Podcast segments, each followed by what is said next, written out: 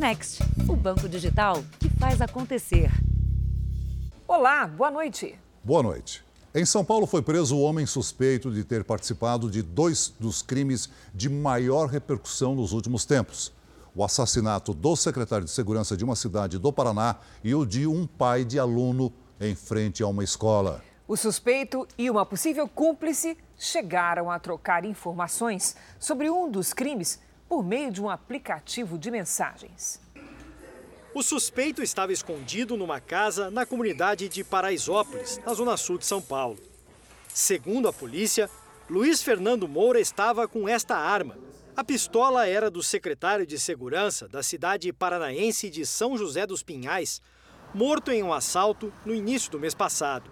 Ricardo Cush, de 44 anos, estava de moto no bairro do Morumbi quando foi abordado por dois criminosos e baleado. A polícia já havia prendido poucos dias depois do crime outros quatro suspeitos. E depois chegou a esta mulher, Suedna Carneiro, conhecida como Maninha de Paraisópolis. Segundo a polícia, era ela quem negociava o que era roubado pelos assaltantes. Na casa de Suedna, os agentes encontraram mais de 50 celulares, 40 bolsas e 40 relógios ela era responsável pela organização, armazenamento, compra e venda dos objetos roubados: celulares, bolsas, óculos, relógios, armas. Ela emprestava, ela fomentava a prática do crime no bairro do Morumbi. Em busca de mais provas, a polícia pediu a quebra de sigilo do celular da receptadora dos produtos roubados. Foi com acesso às mensagens dela que os investigadores descobriram o envolvimento da quadrilha em outro crime que chocou os moradores aqui do bairro: o assassinato de um pai em frente a uma escola. O caso foi em fevereiro. Durante uma tentativa de assalto, Valdemir Mota, de 47 anos, foi baleado. Ele morreu 14 dias depois. Em uma troca de mensagens, Suedna enviou para Luiz Fernando uma reportagem sobre o crime. Ele confirmou que havia participado do assalto. Em outra conversa, Luiz Fernando é aconselhado a se livrar da arma que havia roubado no outro crime, mas recusa por estar cheia de digitais dele. A polícia procura mais dois suspeitos. Damos provas testemunhais e técnicas, colocando todos eles articulados uns com os outros. Veja agora outros destaques do dia. Economista Adriano Pires ainda é dúvida no comando da Petrobras. Chega a 17 o número de mortos após chuva no litoral do Rio de Janeiro. Dólar fecha em queda e atinge menor valor em mais de dois anos. Nossos repórteres chegam à cidade onde ucranianos dizem ter acontecido massacres de civis. Na série especial, a travessia diária dos alunos moram longe das escolas.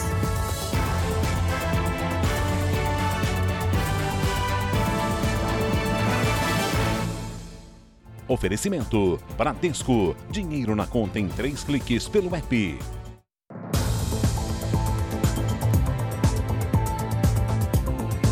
Já são 17 as mortes pelas chuvas desde este fim de semana no Rio de Janeiro. Cinco pessoas ainda estão desaparecidas. Angra dos Reis e Paraty são as cidades mais atingidas.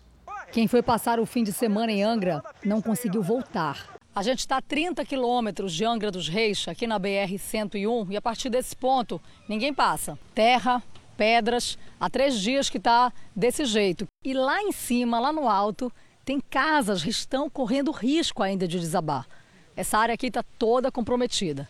De acordo com a Polícia Rodoviária Federal, a Rio Santos segue com quatro pontos totalmente interditados nesta segunda-feira. O bairro de Monsuaba foi um dos mais afetados. Aqui, pelo menos 10 casas vieram abaixo e as que ficaram de pé estão comprometidas. Todos os moradores tiveram que deixar as casas. Até agora, 10 corpos já foram retirados dos escombros. A dona Maria da Conceição acompanha as buscas pela filha Sara, de 36 anos. Duas netas morreram e a mais velha, de 18 anos, está internada. O vizinho, ele perdeu inclusive até a esposa dele. Né? É, ele está bem, a filhinha dele também está bem, mas ele conseguiu ajudar a minha neta de 18 anos, Samara, a sair. Em Angra, a chuva também atingiu a Ilha Grande. Na praia de Itaguaçu, três pessoas estão desaparecidas. O trabalho de resgate é difícil, porque o acesso ao local é apenas de barco. Corpo Bombeiro está desde sexta-feira trabalhando. A chuva atrapalhou muito os primeiros dias de trabalho. Agora que o tempo melhorou na cidade, a corporação tem conseguido encontrar as vítimas, infelizmente sem vida. Ainda na Costa Verde, o município de Paraty também foi muito afetado pelo temporal. A casa onde Lucimar vivia com os filhos ficava na beira deste morro, na praia de Ponta Negra. Ela e seis crianças morreram soterradas. Apenas um dos filhos sobreviveu, uma das vítimas ainda está desaparecida. A Margarete conseguiu sair da casa antes do deslizamento. Recuperou alguns móveis e os objetos pessoais. Decidiu ajudar, mesmo sem saber para onde vai agora. As coisas que estão aqui, tem pessoas que estão precisando mais do que eu, que não tem onde ficar, eu vou doar. A gente fala agora ao vivo com a repórter Vanessa Libório, que continua em Angra dos Reis e traz as atualizações mais recentes. Boa noite, Vanessa. Oi, Celso, boa noite para você e para a Cris, boa noite a todos. Bom, o governo federal liberou 2 milhões e 400 mil reais para ajudar na reconstrução da cidade de Angra e também para dar assistência às famílias. De acordo com o governo, esse dinheiro vai beneficiar 86 mil pessoas que foram atingidas pelas chuvas. Hoje à tarde, o presidente Jair Bolsonaro esteve aqui na cidade de Angra dos Reis. Ele visitou o bairro de Monsuaba, que foi o mais atingido pelo temporal. O presidente chegou de helicóptero, acompanhado do governador do Rio, Cláudio Castro. E amanhã, o ministro de Desenvolvimento Regional, Daniel Ferreira, também desembarca por aqui. Ele vai se reunir com o prefeito de Angra e juntos vão discutir como será a aplicação desses recursos para a construção de casas que vão substituir as que foram destruídas pela enxurrada. Eu volto com vocês aí no estúdio, Celso e Cris. Obrigado, Vanessa. Um empresário suspeito de comandar um esquema fraudulento por meio de apostas esportivas foi preso tentando deixar o Brasil. A polícia acredita que os investidores perderam até 50 milhões de reais. O empresário foi preso no Aeroporto Internacional de Guarulhos, em São Paulo, quando se preparava para fugir para Portugal. Dias antes, o homem publicou um vídeo para tentar tranquilizar os investidores. Só gostaria de falar para todos que eu não fugi, eu não sacaneei ninguém, eu não peguei o dinheiro do pessoal e fui embora. Eu tô indo à polícia hoje, eu vou prestar todos os esclarecimentos. Henrique Sacamori Ramos, de 29 anos, é suspeito de comandar um esquema que tinha sede em Anápolis, a 50 quilômetros de Goiânia. Ele fundou a H5 Investimentos Esportivos e atraía investidores dizendo ser especialista em apostas. Ele se passava por um apostador esportivo. Ele indicava que seria um dos melhores do mundo. Chegou a indicar que seria o top 10 dos melhores apostadores esportivos no mundo. A partir daí ele passava certa credibilidade para as vítimas. A promessa era de lucro de até 18% ao mês. O esquema funcionou durante quase três anos e começou a falhar no fim do mês passado. Primeiro, Henrique disse ter errado as apostas. Tudo que tinha para dar errado deu. Tudo. É, se eu não me engano, eu fiz cerca de 62 entradas. Dessas 62, eu errei praticamente 54. Depois, disse estar sendo extorquido pela máfia italiana. Até agora, cerca de 50 pessoas já procuraram a polícia. Mas o número de vítimas do esquema chegaria a 2 mil. O prejuízo estimado para os investidores é de pelo menos 50 milhões de reais. A mulher de Henrique também foi presa. O casal vai responder pelos crimes de lavagem de dinheiro, estelionato e crime contra a economia popular. A suspeita é que as apostas sequer eram feitas. O advogado de Henrique Sacamori abandonou o caso nesta segunda-feira. Ainda não conseguimos contato com os novos representantes da defesa. O presidente da Ucrânia visitou a cidade de Bucha, nos arredores de Kiev. Segundo os ucranianos, mais de 400 corpos foram encontrados lá. Volodymyr Zelensky afirmou que é difícil negociar o fim do conflito diante de um massacre. A Rússia nega. Os enviados especiais do Jornal da Record, André Azeredo e André Zorato, foram até o local e encontraram um cenário devastador. O silêncio que sobrou nas ruas de Bucha é tão assustador como o impacto das bombas. Casas e veículos destruídos. Histórias que foram dilaceradas pela violência. Mas há sobreviventes, como o senhor Oleg, de 62 anos, que ficou escondido no porão, um cubículo de dois metros quadrados. Os russos invadiram meu terreno, derrubaram meu portão com um tanque, me fizeram prisioneiro na minha própria casa. Ele contou que uma vez ele saiu por esse buraco com o celular para fazer imagem dos russos, registrar o momento dessa invasão da propriedade, foi quando um soldado russo botou na cabeça dele uma metralhadora, um fuzil, melhor dizendo. E ele pensou: vou morrer. A sorte é que um outro soldado russo disse: não mata ele. Dona Nádia, de 83 anos, testemunhou execuções, batalhas e muita violência. Eu sou uma mulher forte, mas confesso que me faltam palavras. Eu vi pessoas apanhando coisas horríveis, diz ela. Foi do lado de fora, perto de um fogão improvisado, que Nádia nos contou os horrores da guerra e nos convidou para entrar no que sobrou da casa, atingida por um foguete.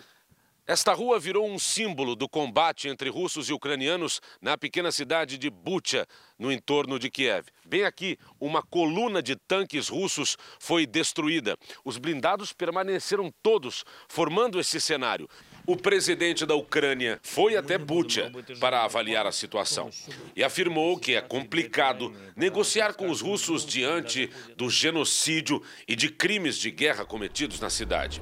A Rússia diz que as imagens dos corpos gravadas em Bucha são falsas. A Polônia, país que fica na fronteira com a Ucrânia, pediu a criação de uma comissão de investigação internacional sobre o alegado genocídio.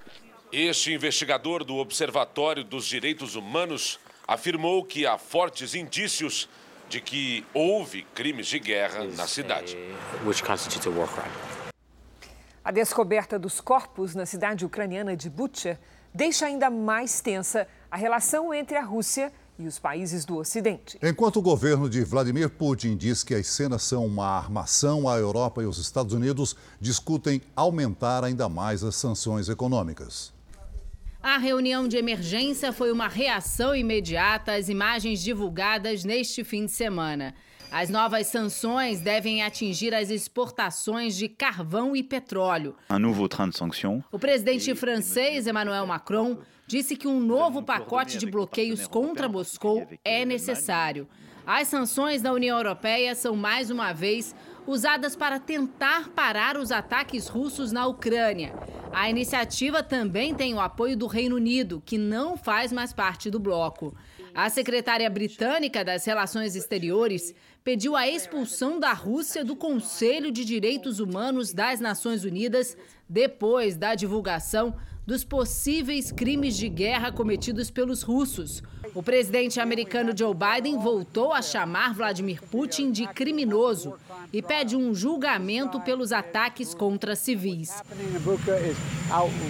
A União Europeia ainda se uniu à Ucrânia para investigar possíveis crimes contra a humanidade cometidos por Moscou. Autoridades anunciaram o envio de uma equipe ao país para analisar de perto o que a presidente da Comissão Europeia, Ursula von der Leyen, chamou de crimes hediondos. Também nesta segunda, o Ministério da Defesa da Rússia negou que as forças militares do país tenham executado civis. Segundo o governo de Vladimir Putin, as cenas que correram o mundo foram forjadas pelo governo da Ucrânia como uma provocação. Na Espanha, o luxuoso iate de um oligarca russo foi apreendido pela guarda costeira. Outras três grandes embarcações de bilionários russos que fazem parte da lista de sanções da União Europeia também foram bloqueadas. Ainda nessa edição, o economista Adriano Pires acaba de anunciar que desiste de assumir a Petrobras. O golpe em que o criminoso finge ser funcionário do banco para conseguir senhas, dados e até cartões. E na série especial, a dura rotina dos alunos que precisam percorrer longas distâncias todo dia para frequentar a escola.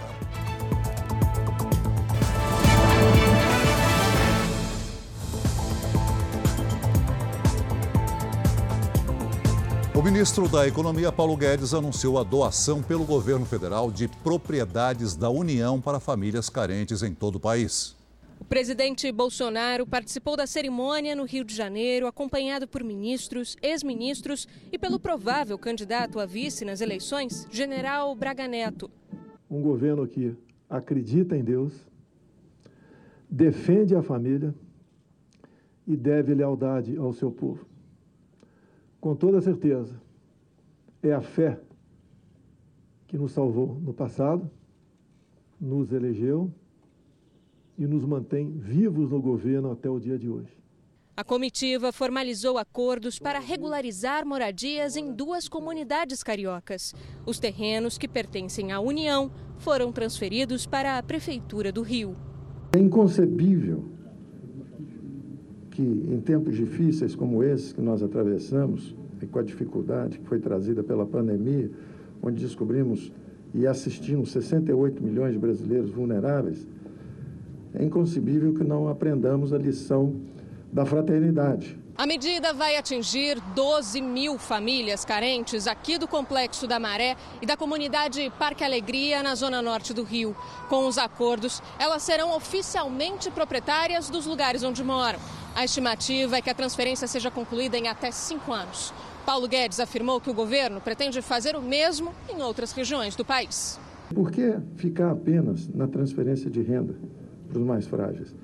Por que não reduzir mais aceleradamente os graus de desigualdades no país, transferindo propriedade, muitas vezes é, mal tratada em nossas mãos, é, com deficiência de gestão, como assistimos em governos passados. Desde o dia 1 de abril, o órgão que controla o preço dos medicamentos autorizou um reajuste máximo de quase 11% para os remédios. Esse é o assunto para a nossa Patrícia Lages. Vamos saber dela se esse aumento já chegou às prateleiras. E aí, Patrícia, tudo indica que sim, né?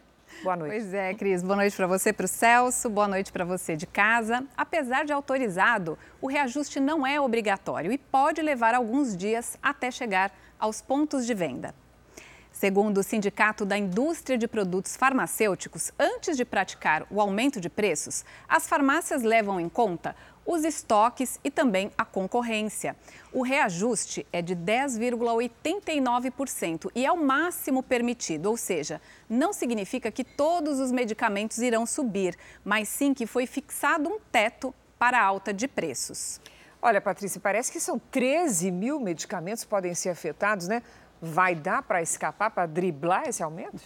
Tem que dar, né, Cris? Olha, uma coisa que não pode faltar é a pesquisa de preços. Um levantamento do Procon São Paulo encontrou diferenças de até 123% nos medicamentos de referência, os chamados remédios de marca. E também há sempre a opção dos genéricos, que são cerca de 35% mais baratos. Para facilitar a compra, é bom que o receituário tenha o princípio ativo do medicamento em vez do nome comercial. Agora, também é possível é, consultar os estabelecimentos que fazem parte do programa Farmácia Popular, porque ele oferece gratuitamente medicamentos para hipertensão, diabetes e para asma. E quem tem plano de saúde não deixe de levar a carteirinha, porque também é possível conseguir bons descontos em farmácias parceiras. E os programas de fidelidade das farmácias e dos laboratórios também ajudam a diminuir essa conta em até 70%. Além disso, é possível consultar a tabela PMC, que indica os preços máximos ao consumidor. Essa lista está disponível no site da Anvisa e também nos balcões das farmácias. Cris. Obrigada, Patrícia. Veja a seguir: economista indicado para a presidência da Petrobras desiste de assumir o posto. E na série especial, a vida de alunos como o Samuel, que tem dificuldade para andar mas precisa percorrer um longo caminho até a escola.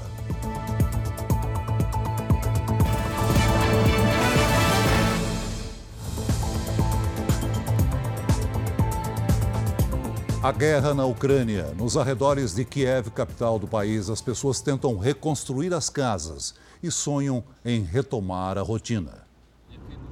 As estradas estão vazias, com carros incendiados, abandonados. Nos arredores de Kiev, tanques destruídos compõem o cenário, junto com o que sobrou de casas e prédios bombardeados pelos russos. Nesse ambiente de terra arrasada, os ucranianos tentam retomar a rotina. Fazem reparos em postes de energia elétrica e cozinham da forma que podem, repartindo o que têm. Enquanto isso, soldados e voluntários patrulham a região. Em meio a tanta destruição, o monumento de um poeta ucraniano continua protegido. Taras Shevchenko escrevia sobre a luta pela liberdade e inspirou milhões de ucranianos a buscar a democracia. Na Hungria, Viktor Orbán foi eleito pela quarta vez seguida para o cargo de primeiro-ministro. O político conservador venceu com grande vantagem o opositor Peter Marczej, de uma aliança de seis partidos. As pesquisas apontavam um cenário de disputa mais acirrada, mas Viktor Orbán obteve mais de 53% dos votos, contra 35% do adversário. A popularidade de Orbán aumentou durante o conflito no leste europeu. A Hungria recebeu meio milhão de refugiados ucranianos. A União Europeia acusa o primeiro-ministro de alterar o sistema eleitoral para se manter no poder. De volta ao Brasil, em Porto Alegre, a disputa por território entre facções criminosas já dura 20 dias. É isso mesmo, a capital do Rio Grande do Sul é sede da guerra do tráfico de drogas, que deixou 14 mortos. De sábado para cá, quatro pessoas foram executadas. Era quase meio-dia quando um homem foi morto em Porto Alegre. Segundo a Polícia Civil Gaúcha, um carro estacionou em frente a uma oficina mecânica. Um homem desceu do veículo e executou um rapaz de 24 anos que trabalhava no local. Ele morreu na hora. Este já foi o quarto homicídio registrado na capital em apenas três dias. Não podemos esquecer que as ordens para esses homicídios estão partindo de dentro do sistema carcerário. Em 20 dias, ao menos 14 pessoas foram mortas durante ataques. Um dos principais postos de saúde da capital gaúcha teve que ser fechado durante o tiroteio. Em nota, a Secretaria de Segurança Pública do Rio Grande do Sul disse que o policiamento foi reforçado na área onde há disputa das facções e que ao menos 10 pessoas já foram presas. Durante a pandemia, aumentou o número de casos do golpe conhecido como falso motoboy. A vítima é abordada via telefone por um suposto funcionário do banco que pede dados, senhas e até o cartão de saque. O telefone toca e uma suposta atendente diz que a conta bancária de quem atendeu foi invadida, que não há mais nenhum centavo nela. A tal funcionária afirma que a solução para o problema é entregar os cartões de crédito para um motoboy e informar as senhas. Parece óbvio que essa história não passa de uma tentativa de golpe. Mas para quem está na situação, o desespero é tanto que quando a vítima se dá conta, já entregou senhas, cartões e aí sim tem todo o dinheiro da conta furtado. Esse tipo de ação que manipula o psicológico da vítima recebe o nome de engenharia social. Segundo a Federação dos Bancos, durante a fase mais grave da pandemia, com mais pessoas dentro de casa, esse tipo de crime cresceu cerca de 270%. Mês passado, esta aposentada de 76 anos entregou cartões, senhas e até o celular pessoal para um homem que se apresentou como funcionário do banco. Tudo aconteceu depois da ligação da suposta atendente. Falou o nome dele, porque ela confirma se é a pessoa mesmo, deu o nome, sabe? Tudo assim, muito, muito bem bolado. Parei, pensei, sabe? Me deu um tranco, falei, me roubaram. Acho que não tem mais nada no banco. Esta delegada diz que os criminosos usam programas de computador para conseguir os dados pessoais das vítimas. Com as informações em mãos e muita conversa, eles conquistam a confiança da pessoa e, em seguida, aplicam o golpe. Outra dica, então, é não forneça jamais a sua senha, porque o banco não vai solicitar essa informação e é com isso que eles conseguem, então, fazer depois transações é, ilícitas. O Jornal da Record faz uma pausa de 30 segundos. E na volta você vai ver: suspeitos de aplicar golpe milionário com moedas digitais estão foragidos. No Rio de Janeiro, a polícia procura dois suspeitos de aplicar um golpe milionário em mais de duas mil pessoas. Eles seriam responsáveis por operar um esquema de pirâmide disfarçado de investimento em moedas virtuais. Em três meses, pelo menos três endereços diferentes. As casas em condomínios de luxo eram alugadas. Nas redes sociais, os sócios ostentavam carros importados e viagens em aviões particulares. Mas Sadraque de Freitas e Natan Assis de Oliveira não tinham nada em nome deles. Todos os bens dos dois sócios eram registrados em nomes de laranjas ou outros envolvidos no esquema. A promessa era de investimento em criptomoedas, mas, segundo a polícia, o dinheiro dos clientes nunca sequer foi enviado para a corretora de valores. Ia direto para as contas pessoais dos donos da empresa. Só nos últimos meses eles teriam movimentado mais de 200 milhões de reais. A Alfa Consultoria tem sede em Niterói, na região metropolitana do Rio. A promessa de rendimentos de até 30% ao mês atraiu clientes em todo o país. A gente investiu um dinheirinho que a gente tinha, que achava que era algo que seria bom para a gente. E agora perdemos tudo. Segundo a polícia, a empresa operava um esquema de pirâmide financeira mantido pelo dinheiro dos novos clientes e não pela rentabilidade do investimento. Quando novas aplicações deixam de ser feitas, faltam recursos para pagar quem investiu. É quando o sistema quebra. As vítimas, pensando em aumentar o capital, reinvestiam o dinheiro. Com isso, eles conseguiram manter esse esquema aí quase um ano, lesando pelo menos duas mil vítimas. A polícia esteve em vários endereços ligados à empresa. Os donos não foram encontrados e são considerados foragidos. A vacinação contra a gripe começou hoje em todo o país. A meta do Ministério da Saúde é imunizar cerca de 76 milhões de pessoas nos próximos dois meses. Falou em campanha de vacinação contra a gripe e a dona Maria não perde tempo. Se diz que hoje ia dar a quarta dose e a gripe. Aí eu falei, ah, então eu vou. Eu acordei até minha amiga. Falei, eu já tomei banho, já tô indo para lá. A dona Joana Dark também acorda cedo quando o assunto é vacinação. Acho importante porque realmente eu não tenho gripe quando eu tomo a vacina. Muito importante mesmo.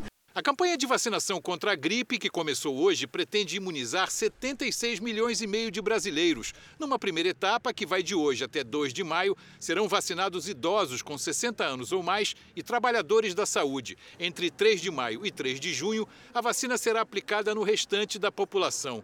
A vacina foi inteiramente produzida pelo Instituto Butantan. São 80 milhões de doses, mais da metade já foi entregue.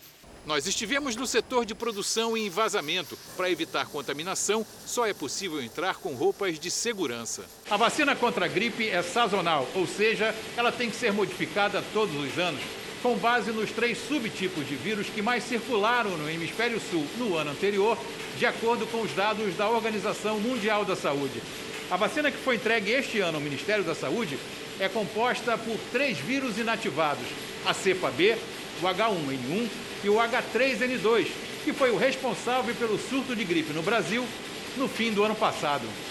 De norte a sul do país, milhares de pessoas entraram na fila para receber a vacina contra a gripe. E olha só a disposição do seu Zé Luiz. É uma obrigação que a gente tem, né? Tomar a vacina todo ano, da gripe, né? Aí eu, eu sempre, sempre eu tomo. E a dona Nancy chegou ao posto com uma dúvida. Eu vou fazer do Covid e vou fazer da gripe também se puder aplicar as duas, né? Pode sim, dona Nancy. O Ministério da Saúde diz que é possível tomar mais de uma vacina no mesmo dia, inclusive a do sarampo, que também começou a ser aplicada hoje. A vacina que trata o câncer de colo de útero apresenta resultados promissores. Pesquisadores da Universidade de São Paulo trabalham no desenvolvimento de uma vacina que combata os tumores causados pelo papiloma vírus humano, o HPV. Aplicado em duas doses, o imunizante poderá tratar tumores em estágio inicial. Esse é um dos destaques do portal R7. Para ler essa e outras notícias, basta acessar r7.com. Nós vamos agora ao vivo a Brasília, porque agora à noite o economista Adriano Pires desistiu formalmente de assumir o comando da Petrobras. Quem tem os detalhes é o nosso colega Tiago Nolasco. Tem todas as informações. Boa noite, Tiago. Quais são os detalhes dessa, dessa de pedido de demissão? Oi, Cris. Boa noite para você, para o Celso e para todos. O economista Adriano Pires enviou uma carta agora à noite ao ministro de Minas e Energia, Bento Albuquerque, comunicando a desistência de assumir a presidência da Petrobras. O ministro enviou uma resposta dizendo que entende as razões de Pires e desejando sucesso profissional para ele. Segundo Adriano Pires, ele não pode assumir o cargo porque tem uma empresa que dá consultoria para o mercado de óleo e gás. E isso geraria um conflito de interesses. Nas palavras dele, abre aspas, ficou claro para mim que não poderia conciliar meu trabalho de consultor com o exercício da presidência da Petrobras. Fecha aspas. O Tribunal de Contas da União chegou a questionar a indicação de Adriano Pires. Ele foi indicado para o cargo na semana passada para substituir o general Silva e Luna. E ainda o nome dele precisaria passar por uma Assembleia Geral da Petrobras, uma reunião que aconteceria na quarta-feira da semana que vem. Cris e Celso, é com vocês. Obrigada, Tiago. Uma correção, na verdade, ele não pediu demissão e sequer chegou a assumir o cargo. Lembrando que a presidência da Petrobras segue com Silva e Luna até o dia 13, quando então haverá substituição. O dólar manteve nesta segunda-feira a trajetória de queda verificada nos últimos dias. A moeda norte-americana encerrou o dia vendida a R$ 4,60, queda de 1,27%. É o menor valor em mais de dois anos e também em todo o período da pandemia. Segundo especialistas, a alta dos juros, que atrai investidores estrangeiros, e o aumento nas exportações brasileiras estão colaborando para a valorização do real. A polícia americana investiga um tiroteio com seis mortos e 12 feridos em Sacramento, no estado da Califórnia. Hoje, um suspeito foi preso por agressão e porte de arma. Foram tantos os disparos que a polícia acredita que mais de um atirador tenha participado da ação. Tudo aconteceu em um bairro de vida noturna agitada, em uma rua com muitos bares e hotéis. Seis pessoas, três homens e três mulheres, foram mortos. Outras 12 pessoas se feriram. Todas as vítimas já foram identificadas. Os tiros foram disparados na madrugada de domingo, perto de uma arena de jogos e da sede do governo do estado. A chefe da polícia disse que houve uma briga e, em seguida, o tiroteio começou. No local, uma arma roubada foi apreendida. Nesta segunda-feira, um homem de 26 anos foi preso. Segundo a polícia, ele tem relação com o ataque e acabou detido por porte de arma e agressão. A delegacia responsável pela investigação recebeu mais de 100 vídeos e fotos que ajudaram na identificação do primeiro suspeito. O governo americano fez um apelo ao Congresso por medidas mais rigorosas contra a violência. Uma delas, o maior controle da venda de armas e identificação dos compradores. Este foi o terceiro tiroteio nos Estados Unidos em que seis pessoas morreram neste ano. Um deles também foi em Sacramento, quando um homem armado fez disparos dentro de uma igreja. A cantora Marília Mendonça foi uma das homenageadas durante a cerimônia do Grammy. A premiação mais importante da indústria musical foi em Las Vegas, nos Estados Unidos. A foto de Marília apareceu no telão ao lado de outros artistas que faleceram nos últimos meses, como o baterista da banda Foo Fighters, Taylor Hawkins. A cantora sertaneja morreu em novembro do ano passado, vítima de um acidente de avião. Outra importante artista brasileira ficou fora do tributo, Elza Soares, que morreu em janeiro aos 91 anos. Marília Mendonça e Elza Soares tinham em comum a conquista de alguns Grammys latinos, prêmio concedido exclusivamente para músicos latino-americanos. O Jornal da Record faz uma pausa de 30 segundos. E na volta, os campeões estaduais em todo o Brasil. No Reino Unido, um novo surto de Covid provocou o cancelamento de mais de 100 voos durante o fim de semana. Só uma das companhias aéreas teve 62 voos cancelados por causa do afastamento de tripulantes com o coronavírus. O país voltou a registrar um recorde de contaminações na última semana, quase 5 milhões de casos. Em janeiro, o governo britânico anunciou o fim de todas as restrições sanitárias. Com a melhora nos índices de internações e mortes por Covid, o governo estuda mudar o status da doença, que deixaria de ser uma emergência de saúde. A questão é que isso tem um impacto na ação do governo. As vacinas compradas de forma emergencial, por exemplo, não poderiam mais ser usadas. O ministro Marcelo Queiroga tem evitado estabelecer uma data para o fim do estado de emergência. O presidente Bolsonaro me pediu prudência nessas ações, porque ele não quer que nenhuma política pública seja interrompida. Atualmente, o Brasil considera a transmissão do coronavírus como uma pandemia. Isso quer dizer que o vírus tem transmissão mundial. O governo estuda rebaixar essa classificação para endemia, em que se reconhece a transmissão, mas sem um aumento significativo no número de casos. A questão é que existem 2.300 normas vinculadas diretamente à portaria que decretou o estado de emergência no Brasil. Na prática, a mudança poderia travar a aplicação de vacinas aprovadas pela Anvisa apenas para uso emergencial, como a da Janssen e a Coronavac. Outro problema seria a liberação de recursos emergenciais para a compra de insumos e equipamentos hospitalares.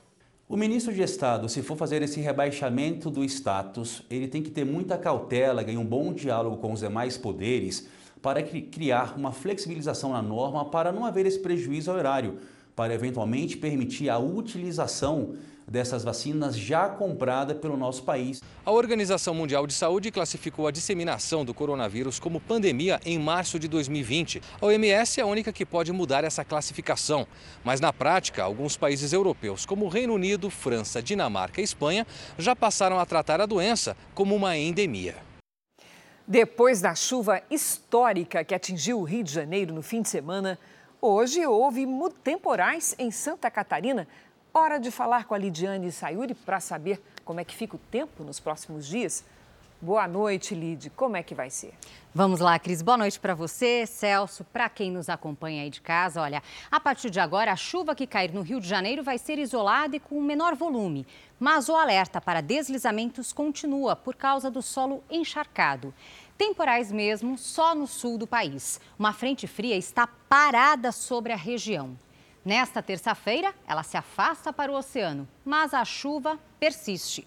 Há risco de alagamentos e deslizamentos, principalmente em Santa Catarina e no Paraná. Em São Paulo, em Mato Grosso do Sul, no Rio de Janeiro e no sul de Minas, chove à tarde e pode ser forte. No litoral do Nordeste e na faixa que vai do Ceará até o norte de Mato Grosso, sol e chuva a qualquer hora. Tempo firme apenas nas áreas claras do mapa.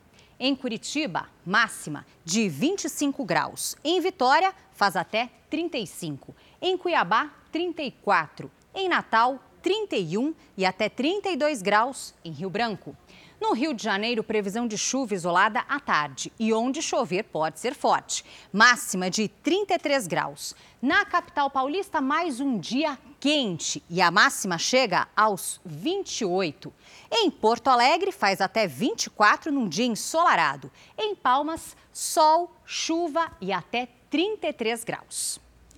Tempo delivery. A Rosimeire quer saber a previsão para os próximos dias em Taubaté, no interior de São Paulo. Agora, Lid, ela faz questão de dizer que não gosta de frio, hein? Opa, vamos lá, Rosimeire. Então aproveite o calor, viu? Porque até quinta-feira os dias começam com sol entre nuvens, esquenta à tarde e tem chance de pancadas de chuva. Nesta terça faz até 31 graus, na quarta até 30 e na quinta 31 de novo. A Gilda quer saber se vai dar praia em Maceió, Alagoas. Vamos lá, Gilda. Seguinte, ó, se você não se importar com uma chuvinha rápida na praia, pode ir, viu? Vai fazer calor de até 30 graus até quinta-feira. Faça como eles e participe aqui do Tempo Delivery pelas redes sociais. Mande a sua mensagem com a hashtag você no JR para aparecer no telão aqui com a gente. Boa noite, gente. Até amanhã. Obrigada, Lidi. Até amanhã, Lidi. Futebol. O Fluminense pôs fim a um jejum de 10 anos e ainda comemora o título do Cariocão em cima do seu maior rival, o Flamengo. Pelo Campeonato Paulista, o Palmeiras atropelou o São Paulo. Conquistou o 24º título da competição. Uma final dos sonhos para os palmeirenses. Do gramado, a festa do campeão se estendeu até os arredores da arena. onde uma multidão celebrava a goleada de 4 a 0 em cima do São Paulo. A comemoração pelo título do Campeonato Paulista atravessou a noite e, pelo menos para o torcedor palmeirense, continua um dia depois da conquista. Difícil deve ter sido dormir depois de uma final eletrizante como a de ontem, é ou não é, Rafael Difícil. É, adrenalina lá em cima, né? Um jogo incrível, atmosfera linda. Eleito melhor jogador e autor de dois gols na final, Veiga divide o sucesso do time com o torcedor. O Palmeiras venceu os 10 jogos que fez em casa esse ano. Os caras acompanhar o, o nosso ônibus do CT até o estádio, né, e a gente precisando fazer dois gols para ir para os pênaltis, né, e eles o tempo inteiro acreditando, você via no olhar deles a confiança na gente, que a gente construiu isso também. No Rio, a festa foi da torcida do Fluminense. O empate em 1 a 1 contra o Flamengo no sábado garantiu a taça do Cariocão ao tricolor depois de 10 anos de jejum. É um título que dá muita confiança para a sequência do, do ano, para ir buscar novos objetivos. Então, muito feliz junto com toda a torcida tricolor. Outros estados também conheceram seus campeões estaduais nesse fim de semana. No Mineirão, o Atlético venceu o Cruzeiro por 3 a 1 para ficar com o título pela terceira vez seguida. Depois de 30 anos, o Brusque empatou com o Camboriú e foi campeão catarinense. O Coritiba goleou o Maringá por 4 a 2 e é campeão paranaense. O Grêmio venceu o Ipiranga por 2 a 1 para ficar com o pentacampeonato gaúcho. O Atlético Goianiense bateu o Goiás na casa do adversário e conquistou o 16º título estadual de sua história. E pela Copa do Nordeste, o Fortaleza venceu o esporte e comemorou o bicampeonato da competição. Na Ucrânia, um cão farejador está fazendo sucesso na ajuda às tropas e também nas redes sociais. O animal está trabalhando na cidade de Chernihiv. Por causa do porte pequeno, ele consegue entrar nos lugares mais apertados para encontrar dispositivos explosivos. E quando isso acontece, ele late e alerta os soldados. Mais um fim de semana violento em Jerusalém. O Ramadã, mês sagrado muçulmano, começou com o tumulto entre palestinos e policiais israelenses. Bombas de gás lacrimogênio acabaram com o protesto. Houve feridos e pelo menos 14 manifestantes presos. Desde 22 de março, 11 pessoas morreram em ataques com facas e tiros em Israel, alguns reivindicados pelo grupo terrorista Estado Islâmico. O exército israelense reforçou a segurança. Durante anos, o portão de Damasco, aqui na cidade antiga de Jerusalém, tem sido lugar de confrontos violentos entre manifestantes árabes e a polícia israelense. Durante o Ramadã, famílias e jovens muçulmanos se encontram aqui nessas escadarias, sempre sob a vigilância de policiais armados. O objetivo é evitar que a violência dos últimos dias possa aumentar ainda mais e se transforme num conflito como no ano passado com o grupo extremista Hamas. Este jovem deve iniciar o serviço militar de três anos na próxima semana e diz esperar que a situação não se repita. Estou um pouco nervoso, mas estou feliz por fazer isso pelo meu país, diz ele. O Jornal da Record faz uma pausa de 30 segundos. E na sequência você vai ver a rotina dos alunos que enfrentam um desafio diário para chegar à escola. Para milhões de estudantes, acordar cedo para ir para a escola é uma rotina que funciona perfeitamente. Mas para outros milhões, chegar à sala de aula é uma tarefa das mais difíceis. A nossa série especial dessa semana vai mostrar essa realidade.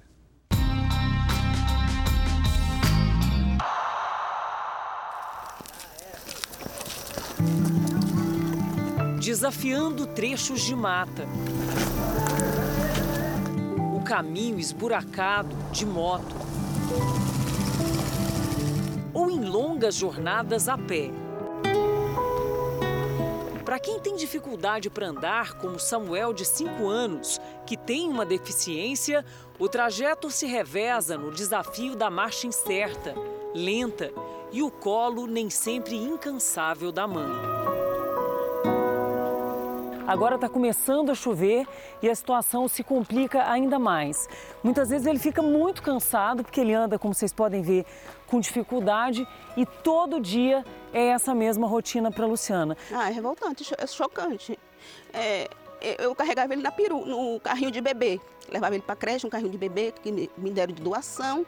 E devido à chuva de janeiro, a árvore caiu em cima da área da, da casa onde eu moro. Aí o que acontece? Aí quebrou o carrinho dele de bebê.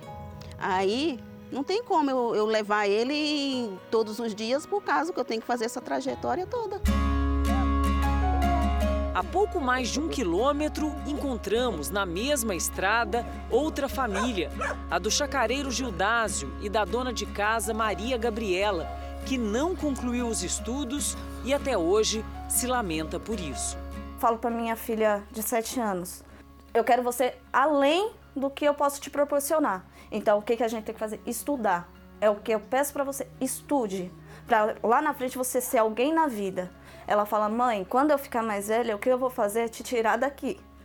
Para te proporcionar